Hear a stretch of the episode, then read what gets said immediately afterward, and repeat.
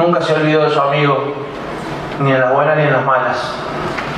Y la verdad que es un golpe muy fuerte para nosotros porque es un tipo que más allá de la fama, del dinero, de los logros deportivos, fue un amigo de verdad, de esos que están en las malas y que hacen lo que tienen que hacer cuando, cuando un amigo se va. Hoy es 26 de noviembre y esto pasó a la luz del sol. El último adiós a Diego Armando Maradona. El féretro con los restos de Diego Armando Maradona llegó a Casa Rosada pasada a la 1.30 de la madrugada de hoy proveniente desde la casa velatoria ubicada en el barrio porteño de la Paternal.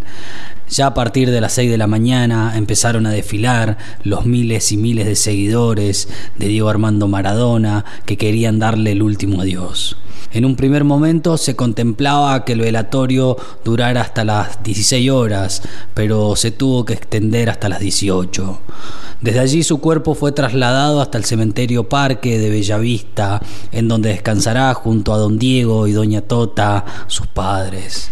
En nuestra provincia fueron enormes los gestos de amor hacia el astro del fútbol mundial, entre ellos el día de ayer Juan Pablo Funes Bianchi, hoy diputado provincial, hijo del memorable Búfalo Funes, uno de los grandes amigos de Diego Armando Maradona, le dedicó unas conmovedoras palabras en medio de la sesión del Senado provincial. Em, se me mezclan los sentimientos del hincha, del amante del fútbol con el hijo del amigo. Y no voy a hablar de lo futbolístico porque hablar de Maradona en el futbolístico es casi cederme porque era el fútbol. Maradona era fútbol y siempre lo será. Pero quiero hablar del amigo, de ese tipo que, que quizás no vivió muchos momentos. Quizás no era el amigo que estaba constantemente, ahora el que estaba en las malas siempre. El que estuvo en las malas siempre. Y el que nunca le, le corrió el abrazo o la ayuda.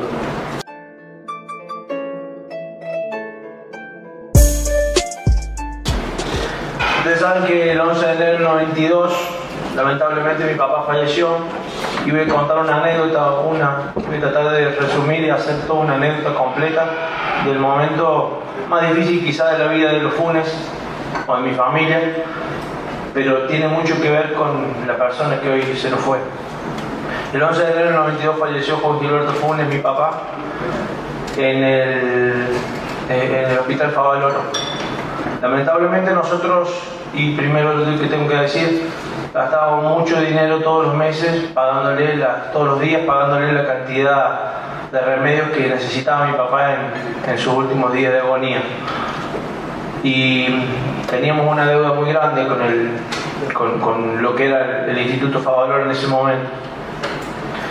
Cuando mi mamá quiso retirar el cuerpo, le dijeron que tenía que abonarlo adeudado. Quería retirar el cuerpo para venir y traerlo a San Luis a que su gente lo despida. Y la verdad que era mucho dinero. Y Diego Armando Maradona y Oscar Ruggeri agarraron entre los dos, fueron a un banco, no sé bien los detalles, pero fueron a buscar los cheques necesarios y cuenta la, la, anécdota que Maradona no solo que entró, sino que entró a las patadas, porque no podía creer que no destrabara esa situación. Entró a las patadas, tiró un cheque en blanco y gracias a eso pudimos destrabar el primer problema que tuvimos, que fue traer a Juan Gilberto Funes, el Búfalo, a San Luis, traer su cuerpo. El segundo paso fue que había muchos jugadores que no tenían cómo venir a San Luis cómo escaparse a despedir a su amigo.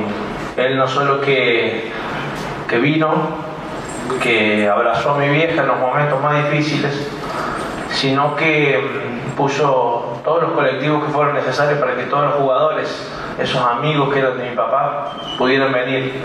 Y como uno más, siguió la caravana del dolor que más de 60.000 personas eh, despidieron a Juan Gilberto Funes.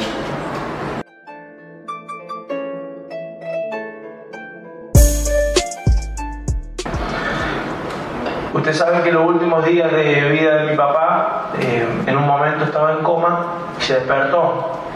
Y en ese momento lo fue a visitar Diego Armando Maradona. Juan Gilberto Funes había estado soñando con una Ferrari roja.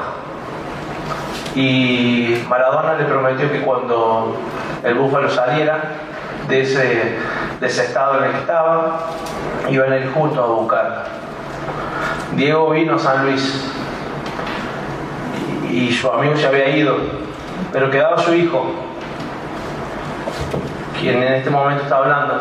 Eh, Maradona abrió una juguetería a la madrugada y cumplió con la promesa que le había hecho su amigo al búfalo. Compró una Ferrari roja de juguete y me la regaló a mí.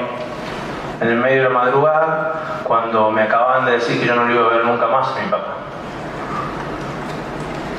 Posterior a eso, eh, teníamos que pagar todas las deudas de tantas cuestiones de los medicamentos.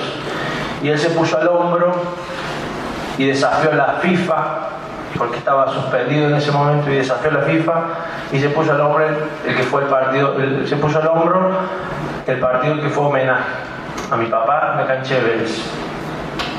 Después de unos años escribió un libro y le dedicó el libro a la memoria de Juan Funes. Nunca se olvidó de su amigo, ni en las buenas ni en las malas.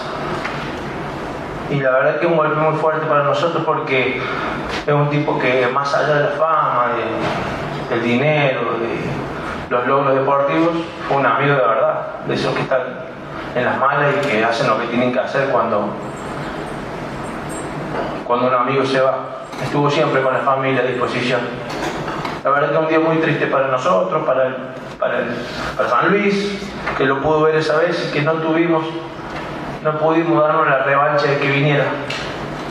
Siempre, la, última vez que lo vi le dije que tenía muchas ganas de que viniera San Luis porque los puntanos merecíamos la revancha de que viniera a sonreír y no a llorar. Agradecido por todo lo que nos dio. Ojalá que Diego descanse en paz. Esa paz que tanto, pero tanto le costó tener, que no se le hicimos fácil no se le hicimos fácil.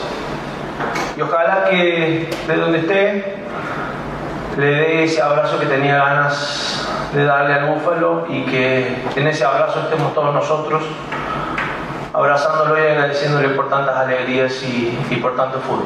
Muchas gracias, presidente. Y esto fue A la Luz del Sol, el daily podcast de Góndola y Grupo Ciudad. En la producción Jonathan Gaciro, en la edición Darío López quien les habla, Luciano Illesca, y nos volveremos a encontrar mañana 8 de la noche en todas las plataformas para repasar todo lo que pasa en San Luis.